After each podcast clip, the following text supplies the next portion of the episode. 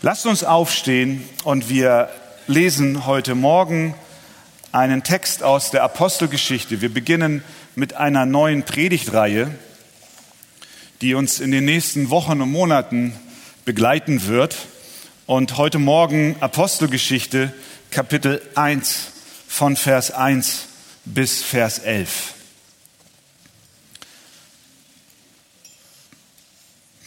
Den ersten Bericht habe ich verfasst, o Theophilus, über alles, was Jesus anfing zu tun und zu lehren, bis zu dem Tag, da er in den Himmel aufgenommen wurde, nachdem er den Aposteln, die er erwählt hatte, durch den Heiligen Geist Befehl gegeben hatte, Ihnen erwies er sich auch nach seinem Leiden als lebendig durch viele sichere Kennzeichen indem er ihnen während 40 Tagen erschien und über das Reich Gottes redete.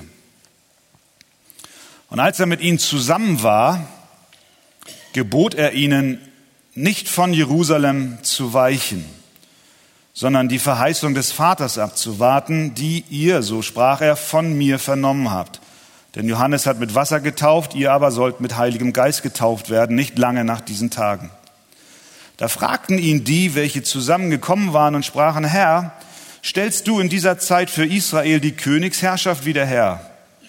Er aber sprach zu ihnen, es ist nicht eure Sache, die Zeiten oder Zeitpunkte zu kennen, die der Vater in seiner eigenen Vollmacht festgesetzt hat, sondern ihr werdet Kraft empfangen, wenn der Heilige Geist auf euch gekommen ist, und ihr werdet meine Zeugen sein in Jerusalem und in ganz Judäa und Samaria bis an das Ende der Erde. Und als er dies gesagt hatte, wurde er vor ihren Augen emporgehoben und eine Wolke nahm ihn auf von ihren Augen weg. Und als sie unverwandt zum Himmel blickten, während er dahinfuhr, siehe, da standen zwei Männer in weißer Kleidung bei ihnen, die sprachen, ihr Männer von Galiläa, was steht ihr hier und seht zum Himmel? Dieser Jesus, der von euch weg in den Himmel aufgenommen worden ist, wird in derselben Weise wiederkommen, wie, wie ihr ihn habt in den Himmel auffahren sehen. Amen. Nimmt gerne Platz. Die Apostelgeschichte wurde von Dr. Lukas geschrieben.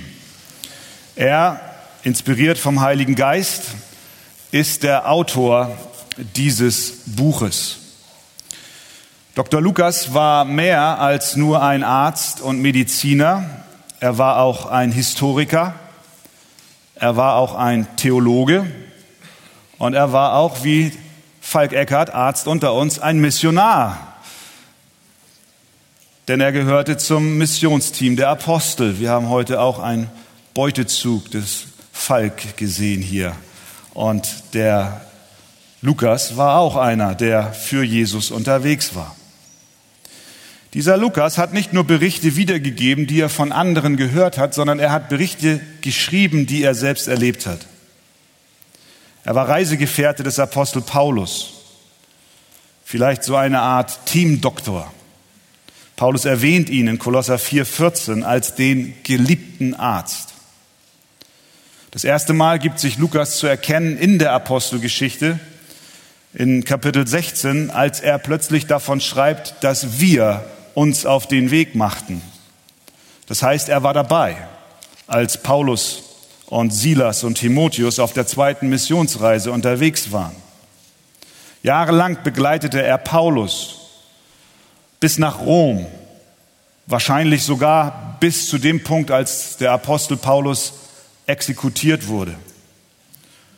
Das letzte Mal, dass Paulus Lukas erwähnt, finden wir in seinem Brief, den er an den Timotheus geschrieben hat, 2. Timotheus 4, Vers 10 und folgende. Paulus schreibt dort, Demas hat mich verlassen und diese Welt liebgewonnen und ist nach Thessalonich gezogen.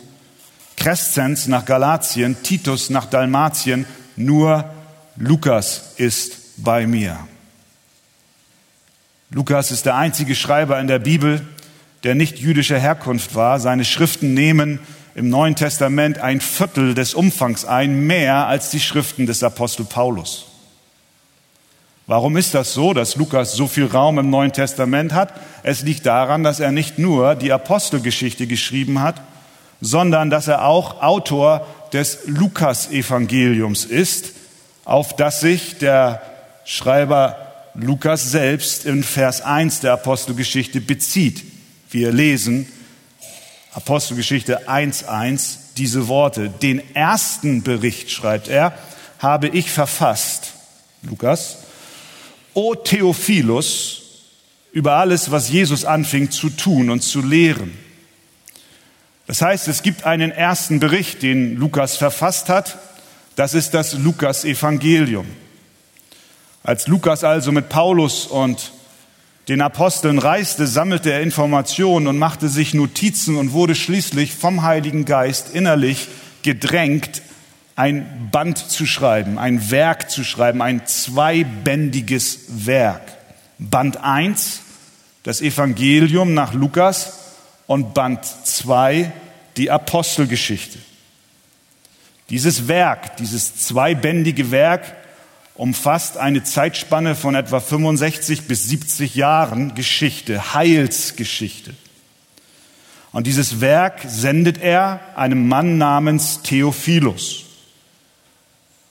Das erste Band, den ersten Band fängt er mit diesen Worten an, Lukas 1, 3 bis 4. So schien es auch mir gut, der ich allem von Anfang an genau nachgegangen bin, es dir der Reihe nach zu beschreiben, vortrefflichster Theophilus. Damit du, und da haben wir die Absicht seines zweibändigen Werkes, damit du Gewissheit der Dinge bekommst, in denen du unterrichtet worden bist. Er schreibt also das Lukas-Evangelium und die Apostelgeschichte um einen Mann namens Theophilus und darüber hinaus überhaupt allen Lesern und somit auch uns an diesem Morgen zu helfen, die Wahrheit über Jesus Christus zu erkennen. Das ist die Absicht seiner beiden Bände. Er schreibt, um einen glaubwürdigen Bericht zu erstellen, wie sich die Nachricht von Jesus Christus auf der ganzen Welt verbreitet hat. Und er schreibt, den ersten Bericht, Vers 1, habe ich verfasst, o Theophilus, über alles, und jetzt kommt ein ganz wichtiger Satz, Teil, über alles, was Jesus anfing zu tun und zu lehren.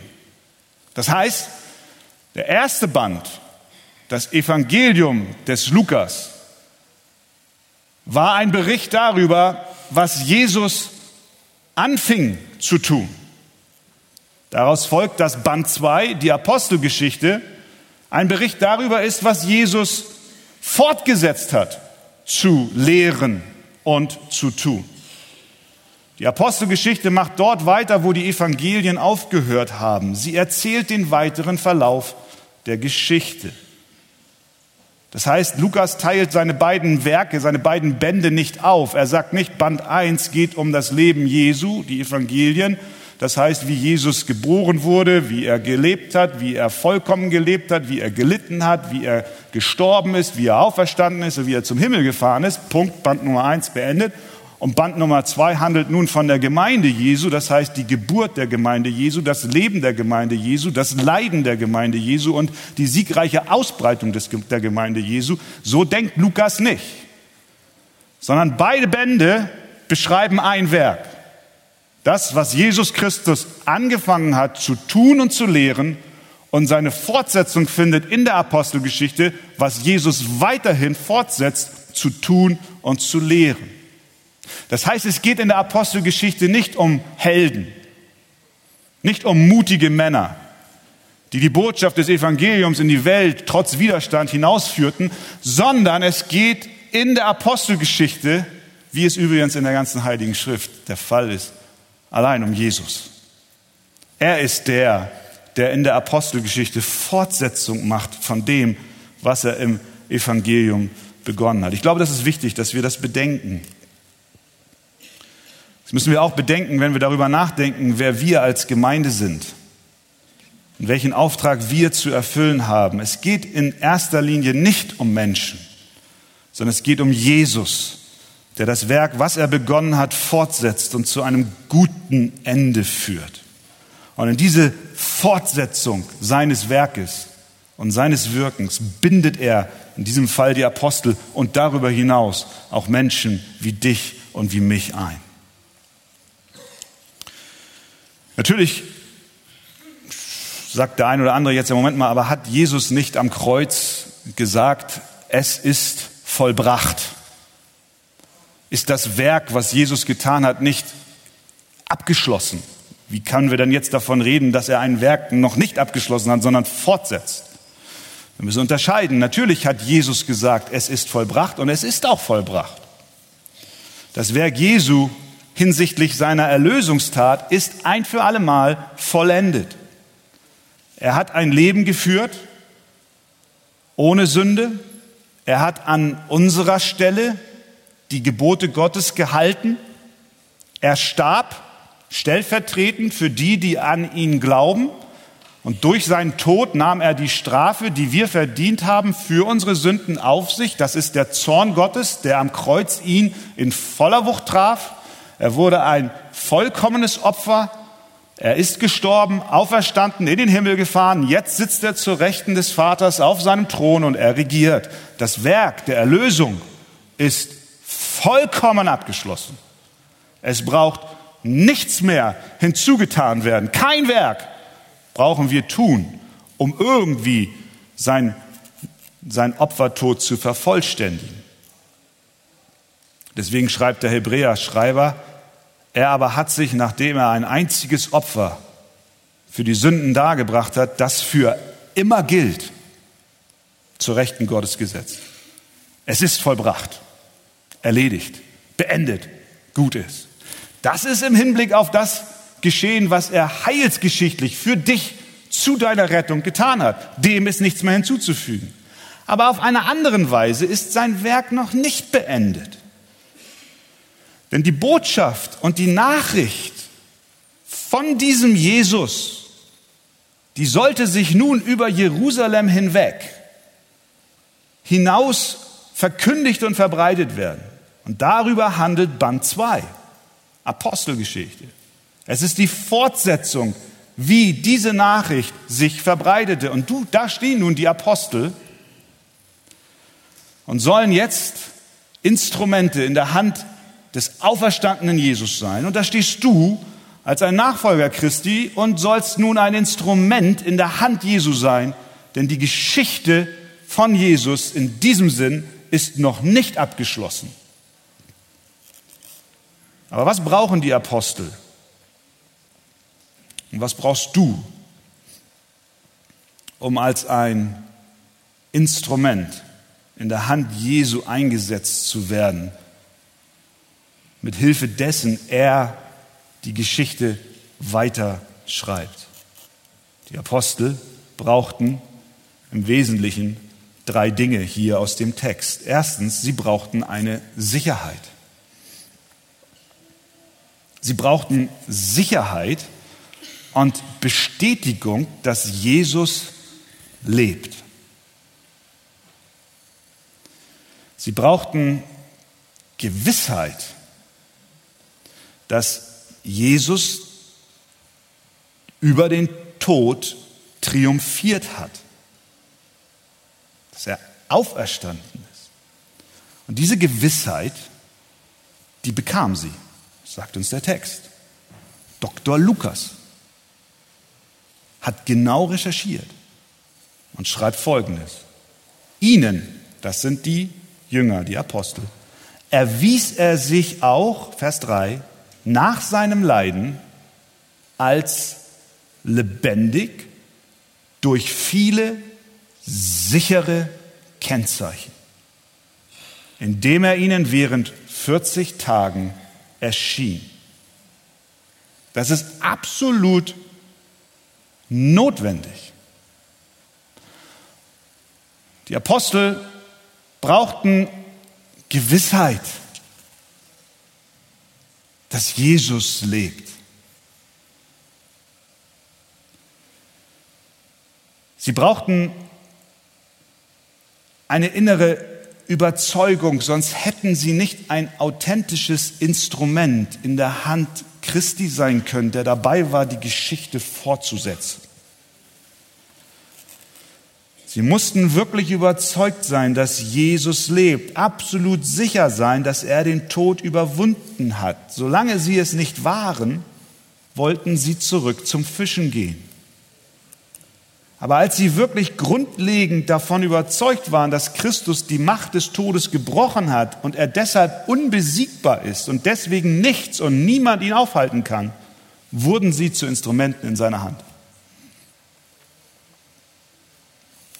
Es ist für dich heute nicht anders. Wir sind nicht Apostel, absolut nicht. Aber die Mission, die Christus den Aposteln aufgetragen hat, ist noch nicht beendet. Die ist erst beendet, wenn Christus wiederkommt. Wir sollen hinausgehen und die Botschaft weitertragen. Das können wir nur, das können wir nur, wenn wir sicher sind.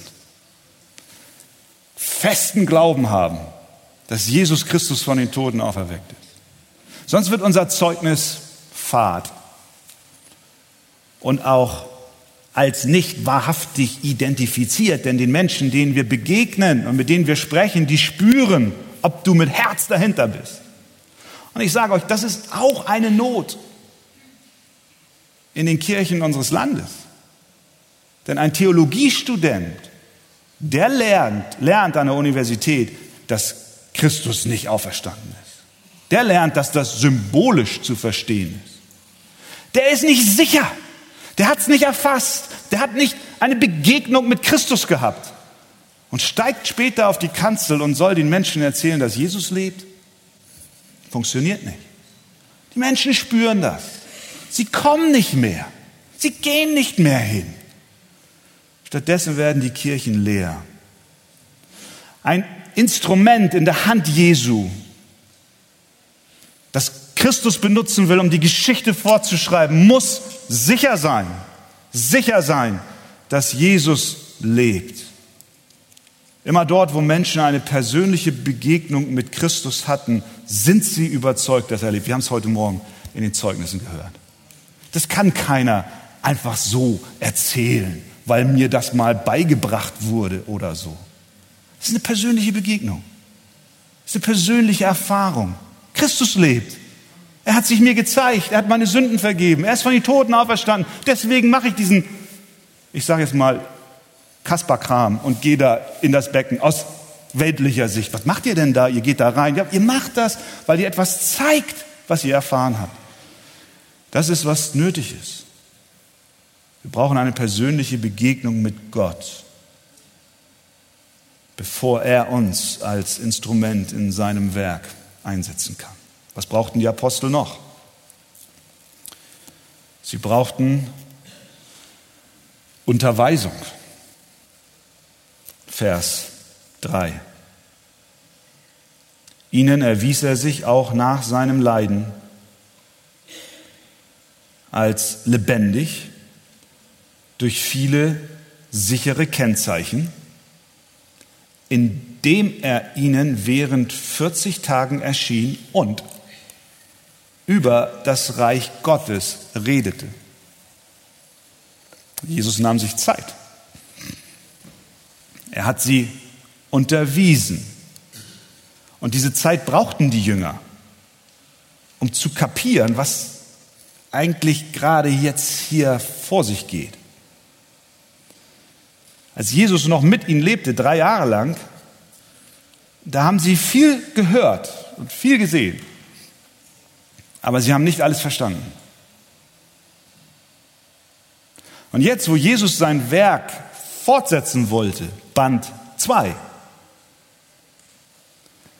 da mussten sie noch mehr verstehen. Sie brauchten einen Crashkurs. Sie benötigten Unterweisung über das, was noch kommen wird. Also redete Jesus mit ihnen über das Reich Gottes. Und sie hatten Fragen. Mit Sicherheit, was ist das überhaupt, Reich Gottes? Worum handelt es sich da? Ist das nicht irgendwie was geografisch-politisches mit Israel und so weiter? Oder wie ist das? Und Welche Rolle spielen die Prophetien im Alten Testament? Jesus, erklär uns das mal alles. Und was hast du überhaupt vor? Und, und, und was sollen wir machen? Und wie geht denn das alles weiter? Und Fragen über Fragen über Fragen.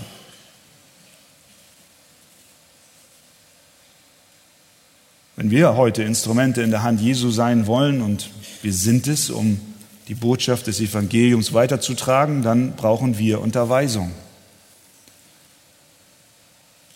Wir brauchen, um ein Instrument in seiner Hand zu sein, neben der Überzeugung, dass er lebt, auch eine Unterweisung, weil wir nicht besser sind als die Jünger, die viel gehört haben, aber doch nicht verstanden haben und deswegen nochmal unterwiesen werden mussten.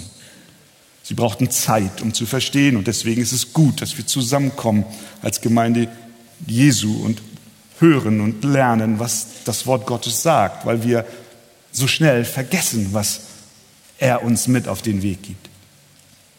Sie brauchten also erstens eine Überzeugung und zweitens eine Unterweisung.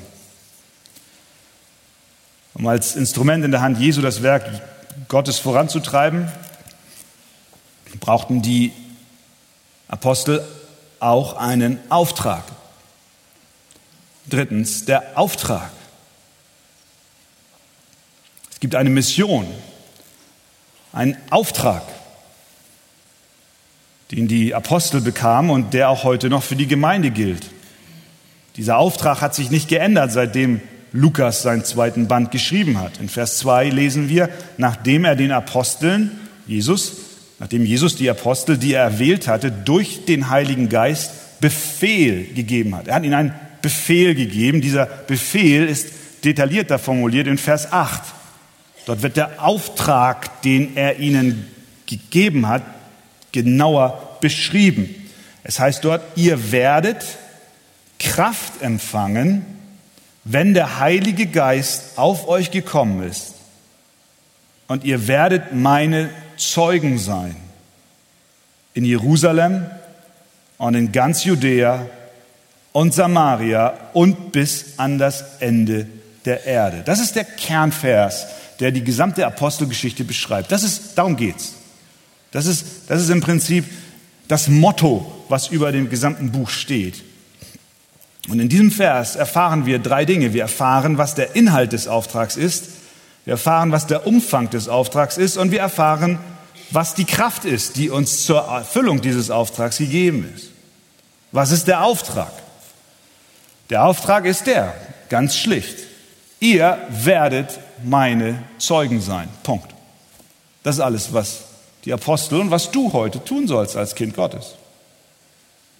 Ihr werdet meine Zeugen sein. Das ist der Auftrag unseres Herrn an uns. An diesem Auftrag hat sich nichts geändert. Der Auftrag damals ist derselbe wie der auch heute. Wir sollen Zeugen sein für Jesus. Wieso ist der Auftrag nicht anders geworden? Woher weiß ich das? Ich weiß es, weil Jesus noch nicht zurückgekommen ist. Denn solange er nicht zurückgekommen ist, besteht dieser Auftrag.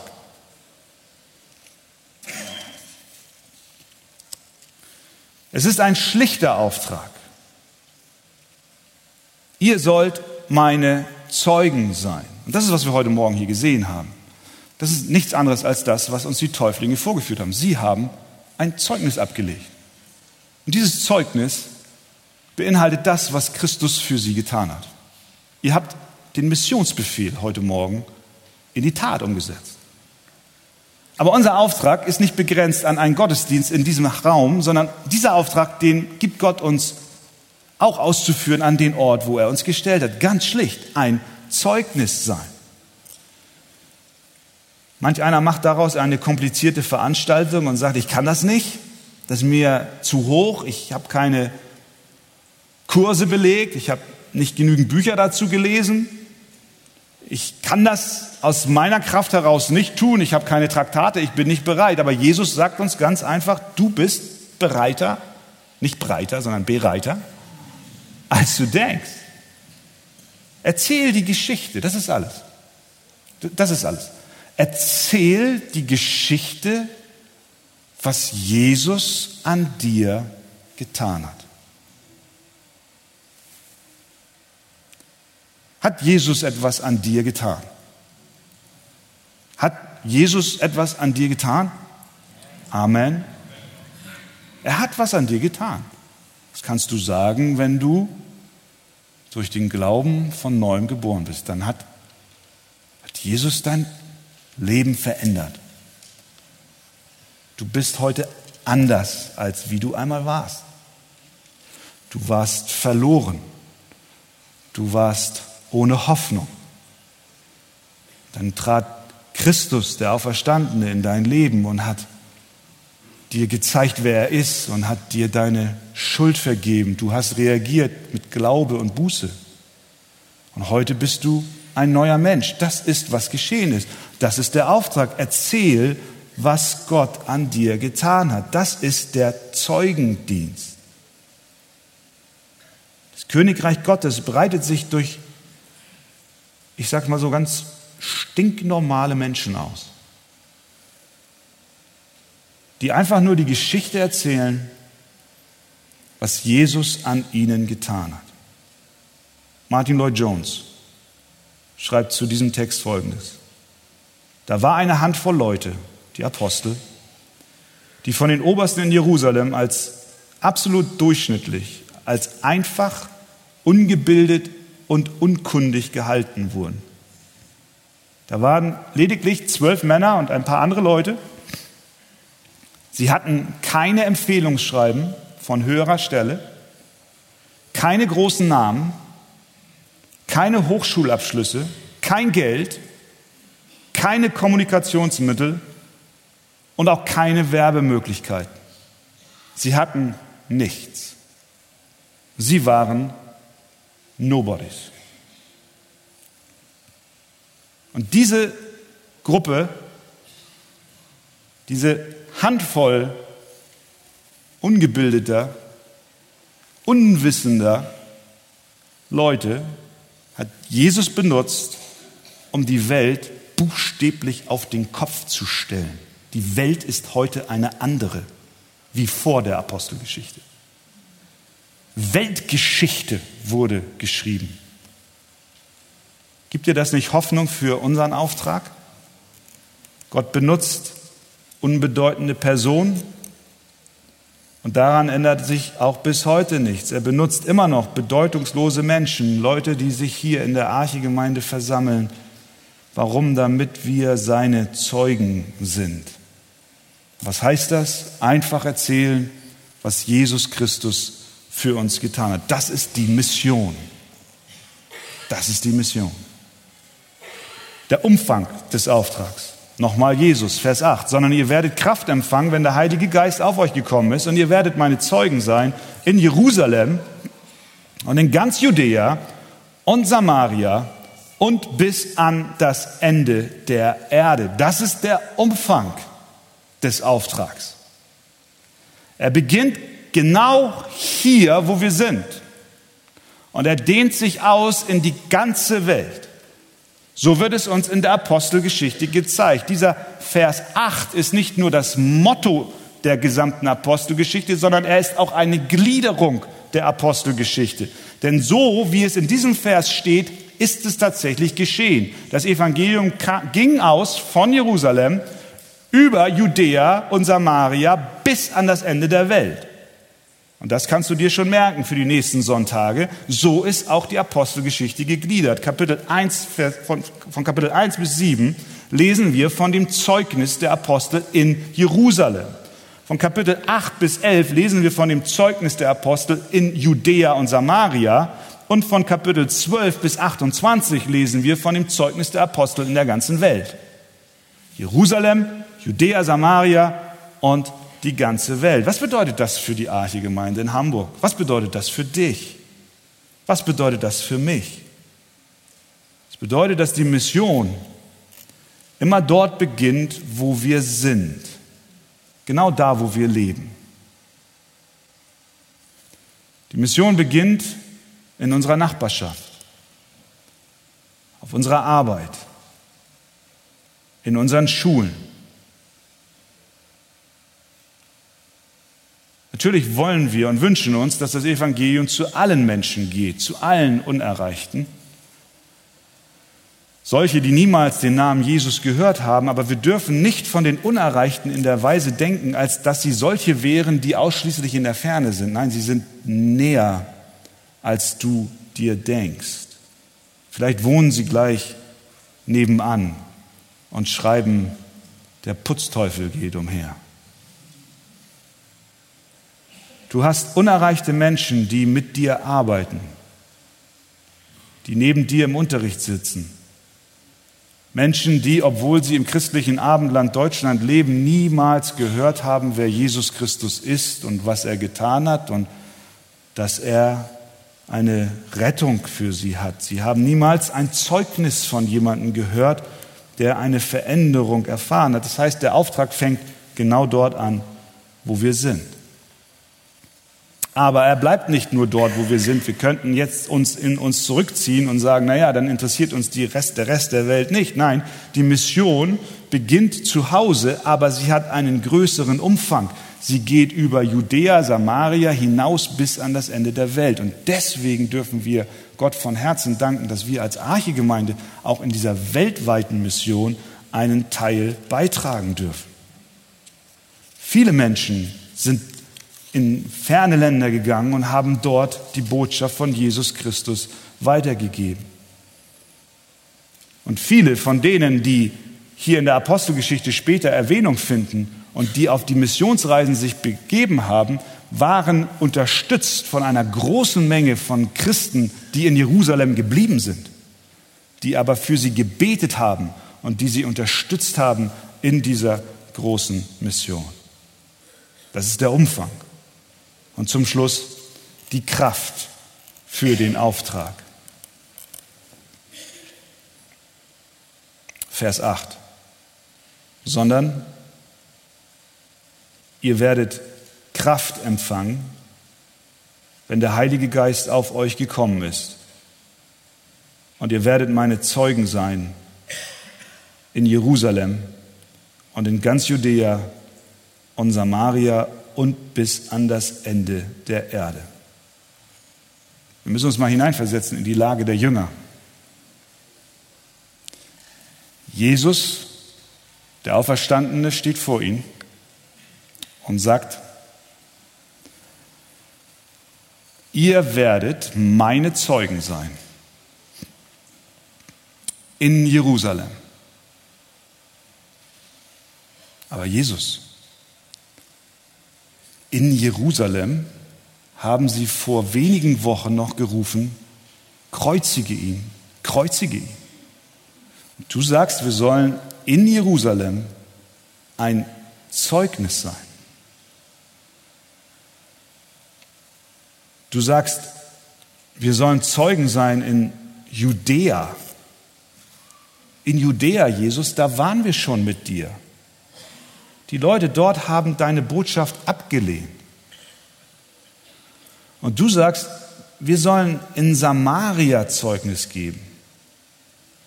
Mit den Samaritern haben wir gar nichts zu tun, mit denen machen wir keine Geschäfte, Jesus, mit, von denen halten wir uns fern. Und du sagst, wir sollen dorthin gehen. Und dann sagst du, Jesus, du willst, dass wir darüber hinaus auch noch zu den Heiden gehen. Wir sind Juden. Wie soll das funktionieren? Wie um alles in der Welt können wir solch einen Auftrag ausführen? Jesus sagt zu ihnen, ihr werdet Kraft empfangen. Ihr werdet Kraft empfangen, wenn der Heilige Geist auf euch gekommen ist. Ich weiß, sagt Jesus mit anderen Worten, ihr könnt es nicht. Und es ist menschlich auch nicht nachvollziehbar, wie aus dieser kleinen Gruppe von Leuten eine Botschaft sich entwickelt hat, die um den gesamten Globus gegangen ist und bis heute die Menschen in Atem hält. Das kann keiner aus seiner Kraft. Und genauso sitzt du heute Morgen auch hier und sagst, ah, Mensch, schon wieder Mission und ich soll wieder Zeugnis geben und so weiter und so weiter. Kann ich nicht. Kann ich auch nicht. Aber wir haben Kraft von Gott selbst. Ihr werdet die Kraft empfangen. Ich werde euch, sagt Jesus, ich werde euch mit der Kraft versorgen, die ihr benötigt, um diesen Auftrag auszuführen. Das ist sein Versprechen. Und so gab er den Aposteln Kraft zur Mission und so gibt er auch den Kindern Gottes heute noch Kraft, um ein Zeugnis in dieser Welt zu sein.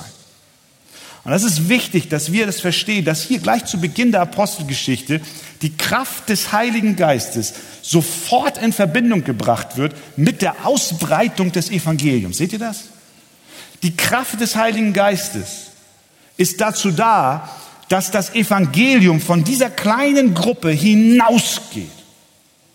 Natürlich sehen wir später auch noch, wie in der Kraft des Heiligen Geistes Menschen gesund wurden und wie Wunder geschehen sind und wie Dämonen ausgetrieben wurden. Alles spezielle Umstände in der zeitgeschichtlichen Phase dieses, dieser Apostelgeschichte. Aber das Wesen des Heiligen Geistes und warum er hier seinen Geist gibt, ist, damit wir, damit die Apostel Kraft haben, um das Evangelium hinauszubringen. Das heißt, es ist keine menschliche Strategie, keine menschliche Technik, die den Auftrag erfüllt. Es ist die Kraft allein, die Gott durch seinen Geist heute noch uns immer wieder gibt. Denn der Auftrag der Gemeinde ist noch nicht erfüllt. Und so gilt die Verheißung auch uns für die weltweite Mission, das Evangelium zu verkündigen. Da ist also eine Kraft vorhanden, gerade jetzt durch den Heiligen Geist. Und wenn wir ihn darum bitten, unseren Herrn, dann wird er uns Mut geben dann wird er uns Möglichkeiten geben, dann wird er uns Kraft geben, sein Evangelium hinauszubringen. Es ist interessant, dass, dass Lukas dann hier in Vers 9 bis 11 von der Himmelfahrt spricht. Das tut er hier nicht zum ersten Mal, sondern in Lukas 24 hat er schon mal über die Himmelfahrt geschrieben, in seinem ersten Band. Warum schreibt Lukas zweimal über die Himmelfahrt, Band 1 und Band 2? Die Himmelfahrt hat eine große Bedeutung, denn Jesus stieg in den Himmel auf, um dort seinen Platz auf dem Thron des Universums einzunehmen. Deswegen kann er sagen, Matthäus 28, mir ist gegeben alle Gewalt im Himmel und auf Erden. Das heißt, dem, der alle Gewalt ist der, und deswegen beschreibt Lukas es uns zweimal, wie so wichtig ist diese, diese Tatsache, dass Christus von der Erde aufgenommen wird und jetzt zur Rechten des Vaters sitzt und Macht hat. Dieser, der dort sitzt, dem alle Gewalt gegeben ist im Himmel und auf Erden, der verheißt die Kraft. Und der kann dich mit dieser Kraft versorgen. Das heißt, die Mission Verkündigung des Evangeliums ist nicht irgendeine Hoffnung, die wir haben, die sich eventuell mal erfüllt oder nicht, sondern es ist ein Versprechen Gottes. Und sie wird erfüllt werden, weil Christus selbst uns die Kraft versprochen hat, mittels derer diese Mission zum Ende geht. Die Apostelgeschichte wird fortgesetzt. Es begann mit einer Gruppe einfacher Menschen, mit ungebildeten Männern und Frauen irgendwo am Ende der Welt. Und Gott macht Fortsetzung mit einfachen Menschen in Hamburg-Stelling, die sich ihm zur Verfügung stellen und sich nach der Kraft des Heiligen Geistes ausstrecken, damit wir Zeugen für Jesus Christus sind und die Botschaft der Hoffnung von ihm in die Welt hinaustragen. Gott möge uns helfen dass wir das so leben. Amen.